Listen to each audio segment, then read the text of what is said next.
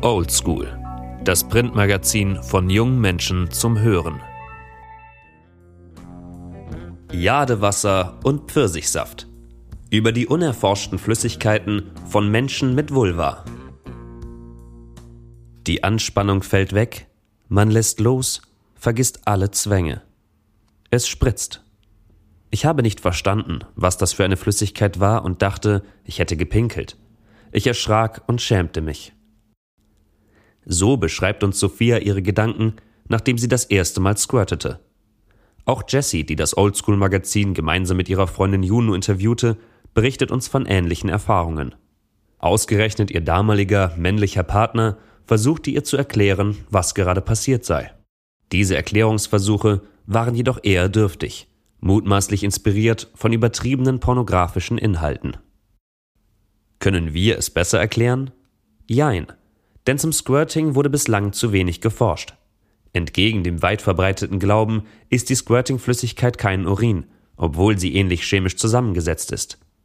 Sie unterscheide sich von der Ejakulation, erklärt die zum Thema schreibende Autorin Stefanie Hertle gegenüber dem Oldschool-Magazin. Ejakulation ist die Flüssigkeit, die vermutlich den meisten in irgendeiner Art und Weise bekannt ist. Weißlich, cremig und nicht zwingend viel. Diese wird in der weiblichen Prostata gebildet. Ja, richtig gehört. Weibliche Prostata und weibliche Ejakulation. Sowohl Jessie als auch ihre Freundin Juno erleben das Squirten als sehr positiv. Juno beschreibt es als intensiv und erlösend. Jessie als die Kirsche obendrauf. Klingt wie die Beschreibung eines Orgasmus, steht aber nicht zwingend mit diesem in Verbindung. Auch wenn ich mit meinen Freundinnen eigentlich oft über Sex rede, war Squirting bisher nie ein Thema stellt Jesse erstaunt fest. Diese Gesprächslücke steht beispielhaft für den gesellschaftlichen Stellenwert des Themas. Die Auseinandersetzung mit sexuellen Flüssigkeiten von Menschen mit Vulva bewegt sich in unserer Gesellschaft aktuell zwischen Ekel und Tabu. Das war jedoch nicht immer so. Herdle stieß während ihrer Recherchen auf alte chinesische Texte über die genitalen weiblichen Flüssigkeiten, genannt Jadewasser oder Pfirsichsaft. Die Texte geben Einblicke in die vor 2000 Jahren vorherrschende Sicht auf Sex. Damals handelte es sich bei der körperlichen Vereinigung um eine Kunst.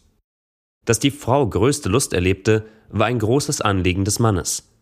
Lange ging man davon aus, dass sowohl der männliche als auch der weibliche Orgasmus für die Fortpflanzung relevant seien. Die Rolle der Frau in der sexuellen Praxis veränderte sich mit der Entdeckung des weiblichen Zyklus. Damit verbunden war die Erkenntnis, dass eine Eizelle auch ohne Orgasmus befruchtet werden kann. Der weibliche Orgasmus rückte in den Hintergrund. Was vorher total normal war, wurde dann in Frage gestellt. So Frau Herdle. Zur weiblichen Lust und dem weiblichen Körper wurde nicht mehr geforscht.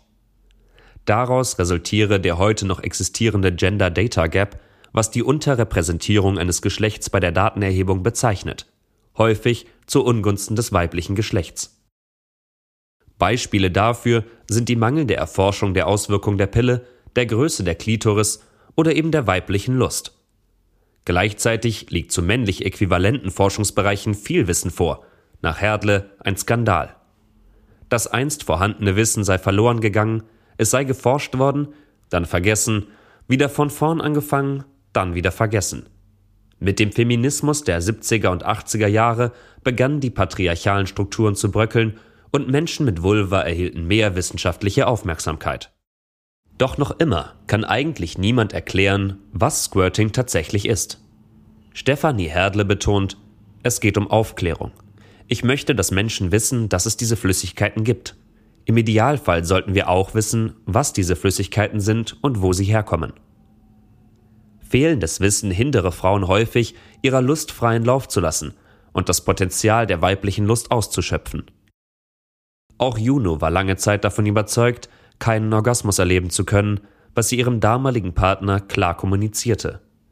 Durch innige Gespräche, viel Vertrauen und ohne Druck kam Juno dann doch zum Orgasmus und sie squirtete. Ich konnte meinen Kopf ausschalten, erzählt sie. Da gehört wahnsinnig viel Kommunikation und Offenheit dazu, bestätigt Jesse. Mit solch guten Voraussetzungen gelang es beiden, sich fallen zu lassen und Erfahrungen zu sammeln. So können sie uns berichten, dass das Squirting eher in Stellungen funktioniert, in denen man gut an die Bauchdecke kommt. Dort in der Nähe der waschbrettartigen Gehfläche zwischen Harnröhre und Vaginalwand liegt bei einigen Frauen die Prostata. In jeder Stellung, in der man schlecht ein Kind bekommen kann, kann man gut einen Orgasmus haben, erläutert Jessie lachend. Weitere Tipps? Viel trinken, Kissen unterschieben, Beckenboden trainieren. Dabei ist völlig irrelevant, ob man nun squirtet, ejakuliert oder überhaupt einen Orgasmus bekommt. Wichtig ist vor allem Kopf aus, Lust an. Sex ist viel größer. Sex ist viel vergnüglicher, auch lustiger und es geht darum, wieder mehr Spaß dabei zu haben und ein bisschen fantasievoller miteinander umzugehen. Bringt Frau Herdle auf den Punkt. Ein Artikel von Lena Spilger und Matthias Müller aus dem Oldschool Magazin Nummer 5 zum Scheitern verurteilt. Strafe und Vollzug. Gelesen von Glenn Kasemeyer. Dein Printmagazin mit allen Artikeln, Bildstrecken und einem besonderen Layout kannst du dir bequem über die Webseite nach Hause bestellen. www.oldschool-magazin.de Folg uns auf Instagram, um die neuesten Updates zu erhalten. At oldschoolmagazin.